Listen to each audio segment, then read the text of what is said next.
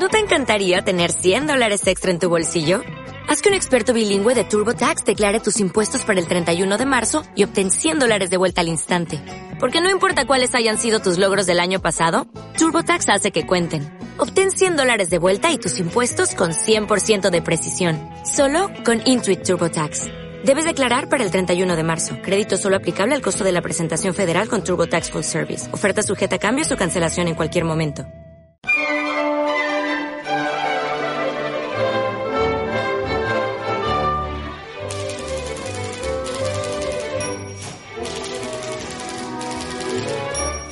La librería de Bego Beristain. Hola, ¿qué tal? Bienvenidos, bienvenidas. Hoy tenemos una gran suerte en la librería porque llega Eva García Saez de Urturi y además yo quiero darle un poco las felicidades, no por este nuevo libro del que vamos a hablar, que también, sino porque se cumplen 10 años desde que publicó en el 2012 su primera novela, La saga de los longevos. Así que Eva, Eva García Saez de Urturi, ¿qué tal? Bienvenida. Bien hallada, encantada de estar con vosotros. Claro que sí. Oye, Eva, eh, desde el año 2012, 10 años tan trepidantes como la última novela y como la última aventura de Kraken. Pues sí, con muchísimo cambio y salto de guion y giro de guion, y, pero vamos, eh, encantada de la vida, de que, de que hayan pasado 10 años desde que, desde que comencé con la saga Los Longevos. Qué bueno, la verdad es que eh, también quienes te seguimos estamos muy contentas de que sigas eh, lanzándonos aventuras nuevas y que además en esta ocasión no solo nos sorprendas a, a quienes te leemos, sino que le hayas sorprendido al propio inspector Kraken, huérfano de padre y de madre y resulta que no. Pues la verdad es que Kraken siempre me lo he planteado como, como una caja cerrada que puede contener muchas sorpresas. Entonces nunca he tenido prisa, siempre dicen cuando, cuando escribes en, en las escuelas de literatura, siempre se dice que, que le hagas 100 preguntas para, a, tu personaje para conocer toda su vida, desde a qué guardería iba hasta absolutamente la talla de sus zapatos, de todo. Yo soy de otra escuela, yo prefiero no saber todas las etapas de su vida. Sabes, que sigue siendo también un misterio para mí, porque así eh, puedo llegar a preguntarme, ¿y si no eh, es huérfano? ¿Y si su madre está viva? ¿Y si su madre es la mejor falsificadora de libros de historia? ¿sabes? Y con eso nos encontramos, así que estás eh, más eh, siguiendo una brújula que trazando un mapa, ¿no? Sí, en, a la hora de plantearlo, sí. Después ya sabes que para, que para trabajar las novelas, pues obviamente, sobre todo thriller, no puedes ir con, con brújula. Es decir, tiene, tienes que hacer las escaletas y tienes que tener claro primero quién es el asesino de verdad y luego quiénes son los sospechosos y, y, y, ir un poco despistando al lector desde el principio. Eso no se puede improvisar y demás. En otro tipo de novelas sí que se puede ir con brújula, pero en thriller no. La novela se titula El libro negro de las horas y el libro negro de las horas eh, es algo real, porque los libros de las horas existen. ¿Qué es un libro de horas? Un libro de horas es un libro de oraciones que te marca a qué horas del día tienes que rezar. En el medievo los días estaban divididos por las primas, las nonas, las completas. Cada, cada tres horas se dividía el día y los monjes cada tres horas rezaban. Eh, la oración que tocaban. Entonces los laicos, sobre todo los, los ricos, la élite, los poderosos, sobre todo sus esposas, empezaron a encargar libros de horas porque ellas también querían tener esa opción de hablar directamente con Dios. Entonces, claro, como eran personas poderosísimas, eh, lo pedían a, los mejores maestros iluminadores. Iluminar un manuscrito significa que además de además del texto haces miniaturas pequeñitas en cada página con sus orlas y, y, y con y con sus pigmentos, ¿no? Entonces quedan libros bellísimos. Libros negros de horas solo se supone que solo ha habido siete en la historia y ahora mismo yo solo he localizado tres en bibliotecas y son, son muy excepcionales porque están teñidos, la, el, el pergamino está teñido en negro y lo que sucede es que, claro, después de varios siglos, eh, la pintura los acaba corroyendo y ellos mismos eh, se convierten en polvo. Entonces se autodestruyen, digamos. Entonces, claro, son, son como huevos de Fabergé, quiero decir que son únicos y tienen un valor incalculable en el mercado. Es decir, si se descubriese un nuevo libro de horas negro, pues el valor que tendría alcanzaría récords. Sería incalculable, claro que sí. tú, eh, además de escribir, has trabajado mucho con pigmentos naturales naturales, con iluminadores de manuscritos medievales, porque eh, todo el proceso de formación para escribir el libro negro de las horas te ha llevado también hasta ahí, ¿no? Hasta los talleres, hasta los laboratorios.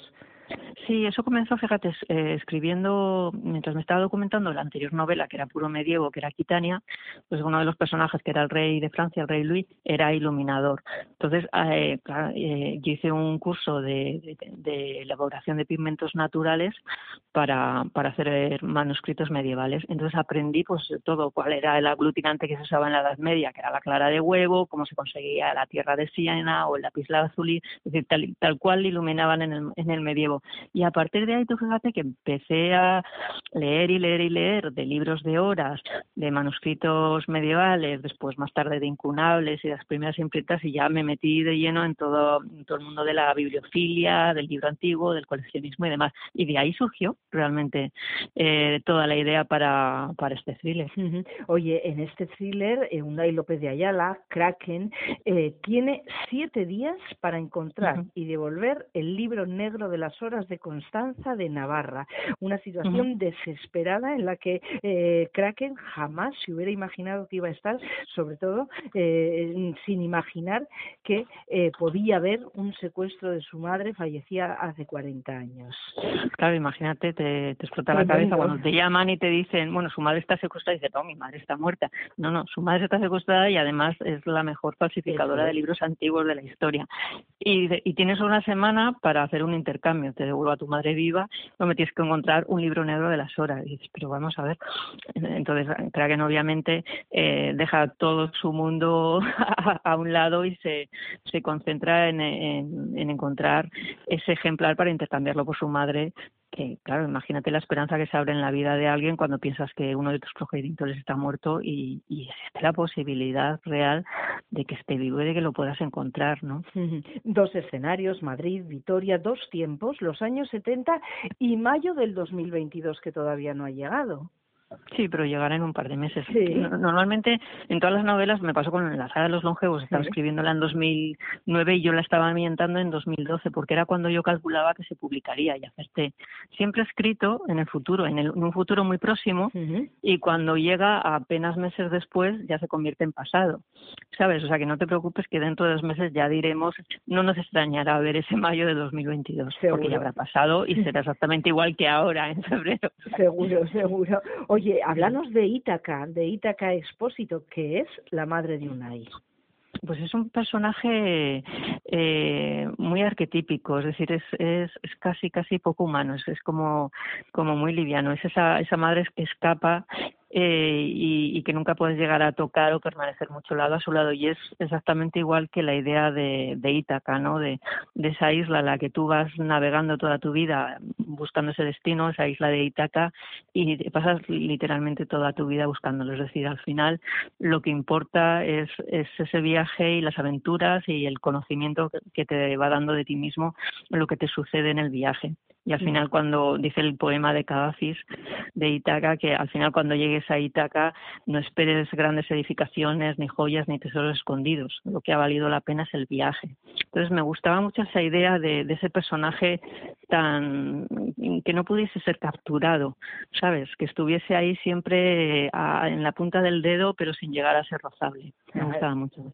Hemos eh, dicho también que hay dos escenarios, Madrid, Vitoria, Vitoria, eh, tu Vitoria del alma con su Almeida, almendra medieval, eh, el Museo de los Faroles, Madrid, el barrio de las letras, escenarios como el cementerio británico que también aparece, estos dos escenarios protagonistas en de El libro negro de las horas.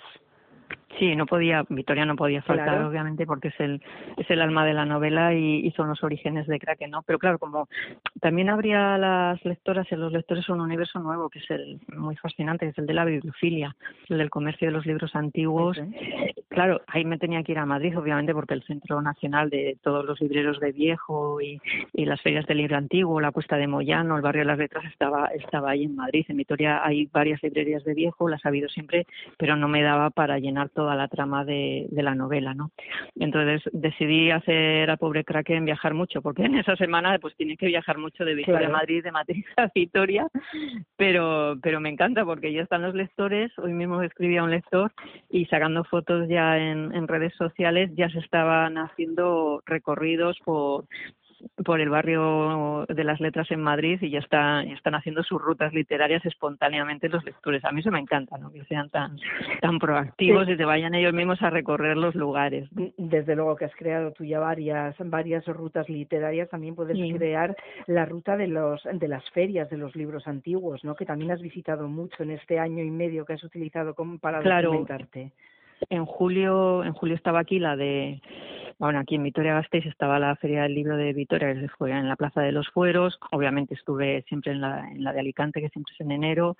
Estuve en la de Madrid, que es en, que es en noviembre. Este año por el COVID estaba, era en noviembre. Es decir, que todo ese, todo ese, además se aprende mucho, porque como los libreros y las libreras hablan muchísimo, porque es su pasión, pues eh, preguntas por un ejemplar. Yo en mi caso preguntaba por facsímiles, que es lo único a lo que puedes, una economía puede, puede aspirar es a comprar un facsímil de un libro de horas, un facsímil es una copia exacta. Sí. Claro, un libro de horas te puede costar pues eh, X millones de euros y un facsímil, pues eh, los últimos que pregunté pues estaban por 800, por, por 500, es decir, es un precio alto, pero pero bueno, obviamente no los compré porque digo, bueno, me parece que ya es documentarme demasiado. Sí. Ya está bien hasta aquí, ¿no? Porque no no quería empezar a ser, a ser coleccionista, pero en todo caso aprendes mucho, o sea, por esas ferias se aprende muchísimo y, y ese olor a lignina, ese olor a libro antiguo también es, es muy embregador y yo creo que tiene algo de adictivo. O sea que eh, sabes parar un poquito antes de que se convierta en antes de ¿no?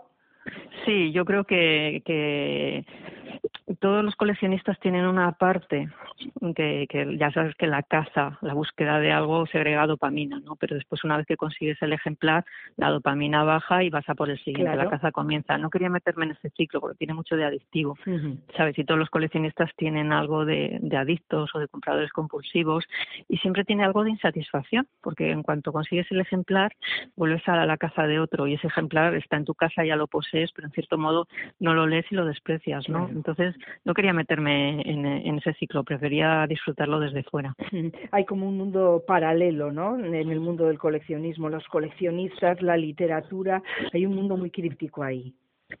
Es un mundo muy muy endogámico, es difícil entrar eh, porque los libreros eh, ya son personas que, que conocen a sus clientes de pues de, de muchas veces de décadas y demás y, a veces te resulta mm, difícil conseguir conseguir que confíen en ti como compradora y que que te, y que accedan a venderte un ejemplar que tú quieres no otras veces te lo ponen muchísimo más fácil no y pero pero es cierto que es un mundo que tiene sus propias reglas que son que son eh, muy concretas y luego es muy endogámico. Es decir, lo normal ahora mismo, yo lo que me encuentro es una generación de, de libreros de viejo que son de tercera o de cuarta generación.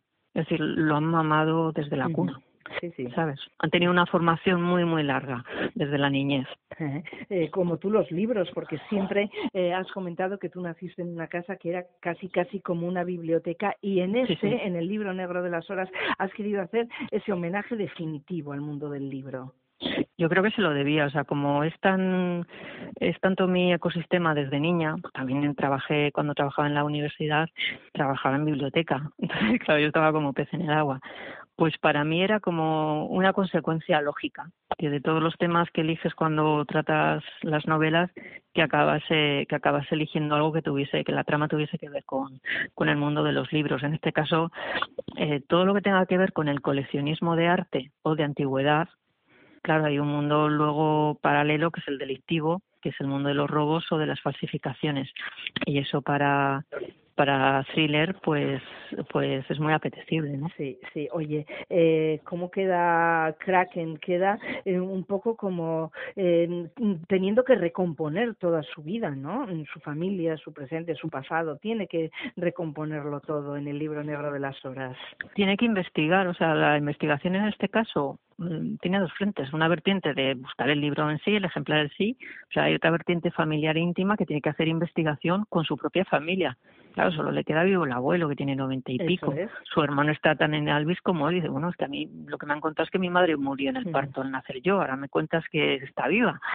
Claro, entonces eh, tienen que hacer ellos mismos una, una investigación familiar y yo creo que es las, de las más difíciles, ¿no? De conseguir que los secretos familiares eh, se rompa ese pacto de silencio. Pues eh, a Kraken, a Unai, eh, una llamada de Caliban le saca de una vida pues bastante más plácida a la que había llegado, mm, el profesor enseñando los escenarios de los crímenes y la labor criminal en la Academia de la Erchancha de Arcaute y ha tenido que salir, salir para buscar ese libro negro de las horas que es la nueva novela de Eva García Sáez en Urturi. Estamos eh, charlando con una de las mujeres eh, que en los últimos años más éxito ha tenido y desde luego Eva que te deseamos que sigas teniendo tremendo éxito. Muchísimas gracias por hacernos esta, esta presentación del libro negro de las horas aquí. Muchas gracias. Pues nada, mi Yasker y encantada de estar aquí. Un abrazo.